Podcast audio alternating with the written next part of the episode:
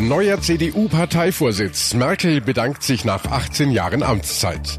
Neue Proteste in Frankreich. Auf was müssen sich die Behörden einstellen? Und neuer Fahrplan bei der Bahn, was sich für Zugreisende jetzt ändert. Besser informiert aus Bayern und der Welt. Antenne Bayern. The Break.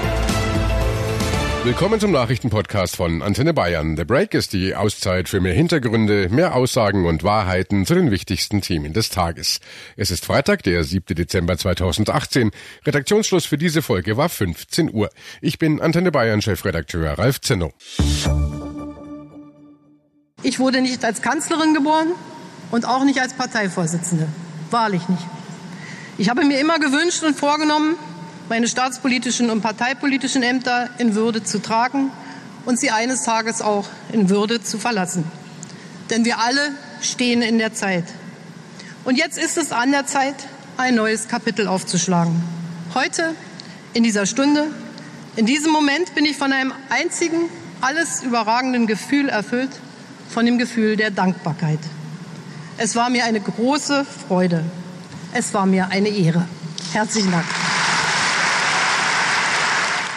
In Hamburg ist heute eine Ära zu Ende gegangen. Auf die Schlussworte von Angela Merkel folgten fast zehn Minuten tosender Applaus. Nach 18 Jahren an der CDU-Spitze hat sie das Amt der Parteichefin heute abgegeben. Natürlich gab es Standing Ovations. Ronny Thurau, du bist für uns ja vor Ort in Hamburg. Die Abschiedsrede von Merkel beim Parteitag, die kam ja ziemlich gut an.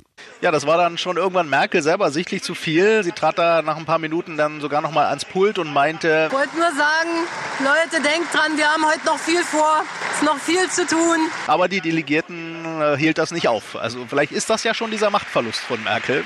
Sie bekam die Delegierten einfach nicht zur Ruhe. Im Ernst, das war schon wirklich klares, großes Dankeschön ihrer Partei, die ja gerade in den letzten Monaten jetzt auch nicht immer nur geschlossen hinter Merkel stand. Bei aller Nostalgie und Dankbarkeit mahnte Merkel nochmal vor der aktuellen Entwicklung in Deutschland, blieb aber gleichzeitig optimistisch, denn die CDU hatte ja auch schon Schlimmeres überstanden. Und deshalb sage ich an dieser Stelle auch mit großem Ernst, die Zeiten heute sind fordernd, ohne jeden Zweifel. Für unser Land, für die Volksparteien, für CDU und CSU, mit der AfD als einer Partei rechts von uns, mit einer Polarisierung in der Gesellschaft. Doch mit ebenso großem Ernst sage ich, eine Schicksalsstunde der Christlich-Demokratischen Union Deutschlands, die haben wir vor 18 Jahren erlebt. Das war die Bewältigung der Spendenaffäre, als die CDU politisch, moralisch und nicht zu vergessen finanziell vor dem Ausstand. Doch wir haben nicht klein beigegeben. Wir haben uns nicht irre machen lassen. Wir haben einen kühlen Kopf bewahrt. Wir haben uns unsere, auf unsere eigenen Stärken besonnen. Wir haben unseren eigenen Stärken vertraut und wir haben es allen gezeigt. Wir haben alle Folgen der Spendenaffäre überwunden, auch die überaus harten finanziellen. Wir haben zurück zur Sache gefunden. Ronny, neben der Spendenaffäre, was hat Merkel alles in ihre Abschiedsrede gepackt? Ja, da hat sie zum einen der CDU nochmal einen klaren Kompass vorgegeben. Einerseits konservative Werte bewahren, andererseits auf die moderne Welt schon auch reagieren mit den ja vielen Problemen gerade auf der Welt. Da hat Merkel eine ganz lange Liste aufgezählt, von Fake News über Brexit bis zum Klimawandel. Und sie hat ihre Rede ziemlich persönlich an ihre Partei formuliert und zum Beispiel so Fragen gestellt wie, was hat sie und mich zusammengeführt? Was haben wir einander zu verdanken oder auch manchmal zugemutet? Ich euch, aber ich erlaube mir zu sagen, dass es auch ganz, ganz selten natürlich auch mal umgekehrt war. Und Merkel wurde auch sehr selbstironisch, so sehr wie vielleicht noch nie. Ja, und sie erklärte zum Beispiel auch, was typisch Merkel ist. Genau, da hat man gemerkt, dass sie schon sehr genau wahrgenommen hat, was ihr manche oft vorgeworfen haben, nämlich zu nüchtern oder auch zu vorsichtig zu agieren. Ihr allererstes Parteitagsmotto, so Merkel, vor über 18 Jahren sei ja auch schon zur Sache gewesen. Das war für viele gewöhnungsbedürftig. Nur zur Sache. Typisch Merkel. Sache, Knochen trocken. Und so Merkel, sie habe schon auch oft die Nerven ihrer Partei strapaziert, wenn sie mal wieder äh, gar nichts gesagt hätte zu etwas oder eine sehr vorsichtige Klinge geführt habe. Auch das wisse sie. Ich weiß sehr wohl, dass ich eure Nerven damit sehr auf die Probe gestellt habe. Also da ist sie so offen wie selten auf die Kritik an ihr auch eingegangen. Die CDU verabschiedet sich mit einem besonderen Geschenk von ihrer Chefin. Überreicht wurde es von Hessens CDU-Ministerpräsident Volker Bouffier. Passend zu ihrer Stellung hat Merkel den Taktstock des Dirigenten Kent Nagano aus der Hamburger Elbphilharmonie bekommen. Wir haben uns auch überlegt, wir brauchen ein Geschenk. Es muss ein Geschenk her. Wir haben uns deshalb überlegt, wir suchen etwas, was sowohl die Aufgabe der Vorsitzenden der CDU Deutschlands ein bisschen symbolisiert, wie aber auch eine Brücke schlägt zu deiner persönlichen und privaten Leidenschaft für die Oper und die Opernmusik. Und jetzt wissen wir alle, Vorsitzender der CDU Deutschlands ist eine einzige Freude. Das ist so. Man kann es aber auch vergleichen mit der Aufgabe eines Dirigenten. Einen vielfältigen Klangkörper, mächtige Klangkörper, ziemlich selbstbewusste, manchmal auch sehr eigensinnige Solisten. Und der Dirigent, die Dirigentin muss das irgendwie alles so zusammenfügen, dass alle mitspielen, dass es möglichst harmonisch ist und im besten Fall das Publikum begeistert. So ähnlich ist das auch mit dem Vorsitz der CDU. Und neben dem Geschenk gab es natürlich auch warme Worte. Heute ist Zeit für Dankeschön, aber nicht für Abschied. Wir sagen Danke für 18 großartige Jahre. Wir wünschen dir in deiner großen Aufgabe als Bundeskanzlerin der Bundesrepublik Deutschland Kraft und Fortune. Wir wünschen dir stabile Gesundheit und Gottes Segen. Vielen Dank, herzlichen Dank, Angela Merkel.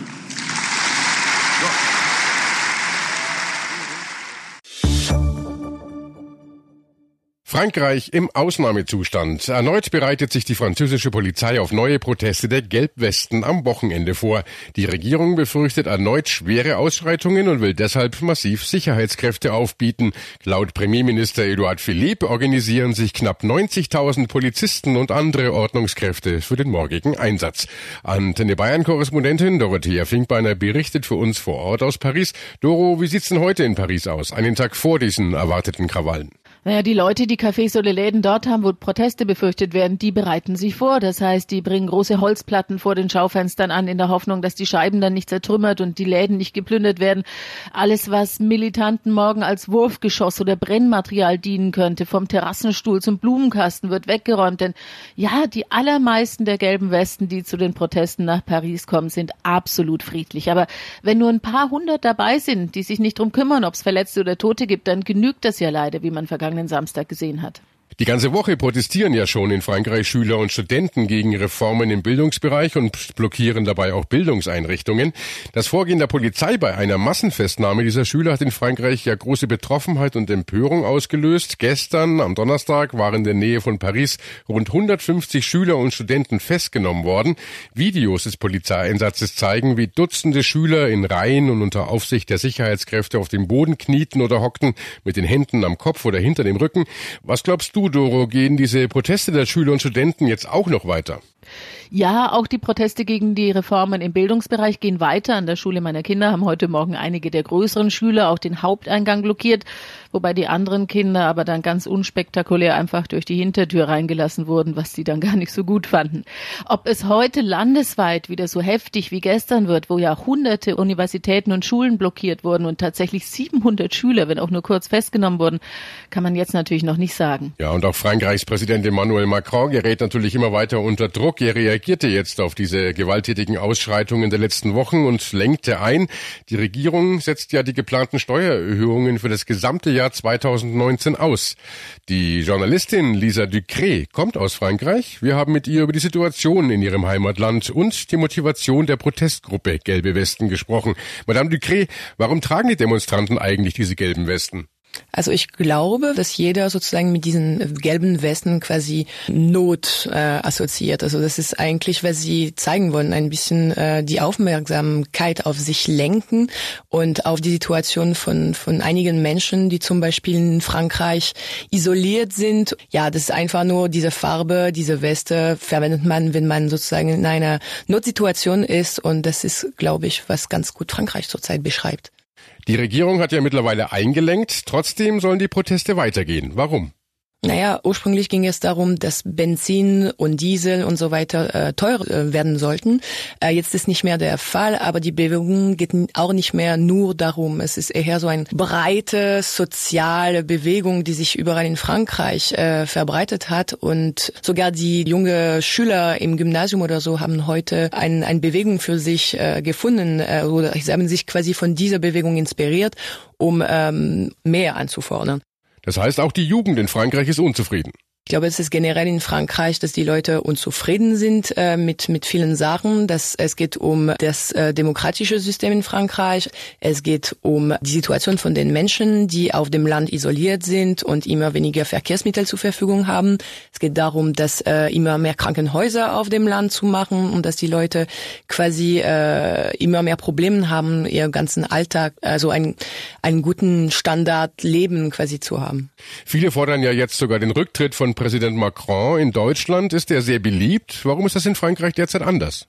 Ich glaube, wie, wie bei allen Präsidenten hat man am Anfang große Erwartungen als Franzose und, und so weiter. Aber das Problem ist, er hat sich von, von, von der Bevölkerung ein bisschen entfernt. Also er, er wird in Frankreich als der Präsident der reichen Menschen gesehen. Und die Leute, die auf der Straße gehen bei diesen gelben, gelben Westen, sind meistens die Leute, die weniger Einkommen äh, haben und so weiter. Und die können sich überhaupt nicht mit der Politik von, von Macron identifizieren. In Deutschland wird auch ein bisschen fassungslos auf die ganzen Proteste geschaut. Gefühlt gehen die Franzosen ja generell sehr gerne und auch oft zum Demonstrieren auf die Straße.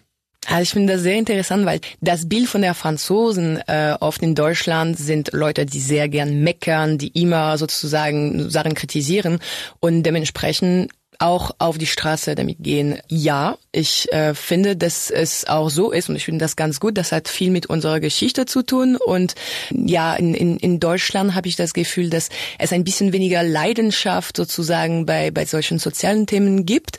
In Frankreich manchmal artet es auch ein bisschen aus, wie hier in dem Fall.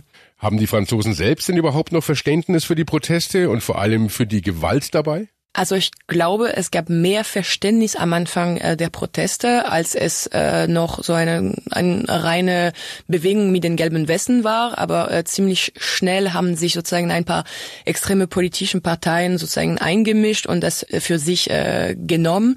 Und da gibt es äh, für für die meisten Franzosen eigentlich kein kein Verständnis mehr für die Bewegung. Vor allem jetzt, dass äh, dass eigentlich die Anforderungen auch erfüllt wurden. Für diesen Samstag sind ja erneut Proteste in Paris angekündigt. Am vergangenen Wochenende kam es zu schweren Ausschreitungen und mehr als 400 Festnahmen.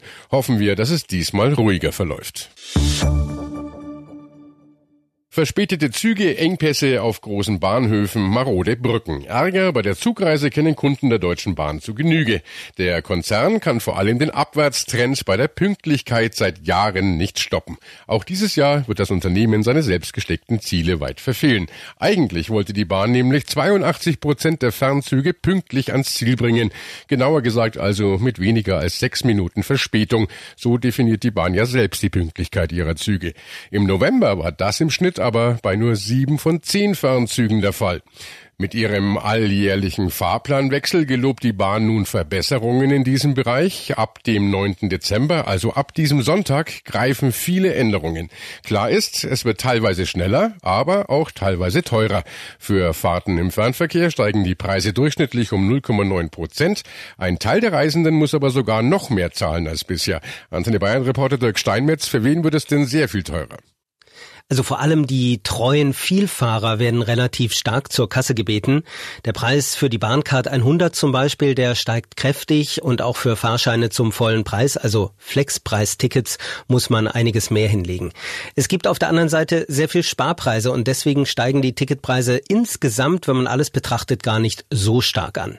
Sehr viel teurer wird zum Beispiel, wenn man ein Ticket erst im Zug kauft. Da zahlt man dann künftig 19 Euro drauf statt 12,50. Also ein Smartphone dabei zu haben, auf dem man im Zug noch schnell per App sein Ticket buchen kann, das macht dann schon Sinn. Ja, da sollte man dann wirklich zur App greifen und damit ein Ticket buchen und eben nicht erst Richtung Kontrolleur laufen. Es gibt aber auch einige Sachen, die nicht teurer werden, zum Beispiel die Platzreservierungen und auch die Preise für die Bahncards 25 und 50, die bleiben gleich. Aber immerhin nicht alles wird teurer. Was hat die Bahn noch vor? Was wird sich denn im Fernverkehr ab Sonntag ändern? Ja, es soll auf wichtigen Verbindungen ein größeres äh, Angebot einfach geben, mehr Plätze. Also es werden zum Beispiel auf der beliebten Schnellfahrstrecke Berlin-München künftig fünf Sprinter pro Tag und Richtung unterwegs sein. Bisher sind es nur drei. Und ähm, dort fährt dann auch der neueste ICE 4. Es wird einen ICE geben von Berlin nach Wien. Da dauert die Fahrzeit allerdings knapp acht Stunden. Zwischen Düsseldorf und Stuttgart wird die Bahn häufigere Direktverbindungen anbieten, auch über den Frankfurter Flughafen. Das wird viele freuen. Freuen. Die Bahn verspricht darüber hinaus auch Verbesserungen im Regionalverkehr. Hier sollen künftig mehr Züge fahren. Das wirkt sich auch auf Bayern aus. Der Franken-Thüringen-Express zum Beispiel soll laut Bahnangaben bis nach Leipzig verlängert werden. Reisende sollen so, also alle zwei Stunden, auch zu den Städten Erlangen, Bamberg oder Lichtenfels kommen. Diese Züge sind außerdem auf die jeweiligen ICE-Anschlüsse in Nürnberg, Bamberg und Leipzig abgestimmt. Eine der größten Neuheiten im Freistaat ist darüber hinaus die sogenannte Neufahrner Kurve. Die Trasse ist eine neue Direktverbindung von Regensburg über Landshut bis zum Flughafen München. Wer also aus der Oberpfalz oder Niederbayern zum Airport will, wird künftig nicht mehr umsteigen müssen. Eine Freude für Urlauber und Pendler und sicher mal eine gute Alternative zum Auto. Auch der erste Bürgermeister von Schierling, Christian Kindl, ist begeistert. Also das ist ein sehr besonderer Tag heute. Ich würde schon fast sagen, heute ist Weihnachten, weil diese Region sehr natürlich auch verbunden ist mit dem Flughafen und eine schnelle Verbindung von der Region hin zum Flughafen natürlich gewisse Vorteile hat. Die Arbeitskräfte können natürlich schnell von A nach B pendeln. Der Raum wird auch erschlossen. Das heißt also, wir rücken näher an den Flughafen ran und das ist eine ganz tolle Geschichte. Bund, Freistaat und die Deutsche Bahn haben in diese neue Bahnstrecke mehr als 90 Millionen Euro investiert. Für Bundesverkehrsminister Andreas Scheuer, der das Projekt von Anfang an betreut hat, ist die Neufahrener Kurve eine lohnende Investition. Es ist ein Infrastruktur-Upgrade, ein Riesenschub für die Mobilität, weil natürlich mit der Schienenanbindung effizienter, mit Fahrzeitverkürzung, aber vor allem auch umweltschonend, elektrifiziert der Flughafen erreicht werden kann. Damit erhoffe ich mir Verlagerungspotenziale von der Straße auf die Schiene, vor allem im täglichen Verkehr für die vielen Pendlerinnen und Pendler. Aber natürlich soll es für vor allem die Ostbahn attraktiv sein, den Zug zu nehmen und nicht das Auto am Flughafen abzustellen. Und der Zeitrahmen für den Bau wurde komplett eingehalten. Damit bietet die neue Direktverbindung ab sofort eine schnelle und umweltschonende Alternative für alle Reisenden. Sämtliche Änderungen für Bahnreisende haben wir bei uns im Netz auch nochmal zusammengefasst auf antenne.de. Und das war The Break, der Nachrichtenpodcast von Antenne Bayern an diesem Freitag, den 7. Dezember 2018. Ich bin Chefredakteur Ralf Zinno. Antenne Bayern.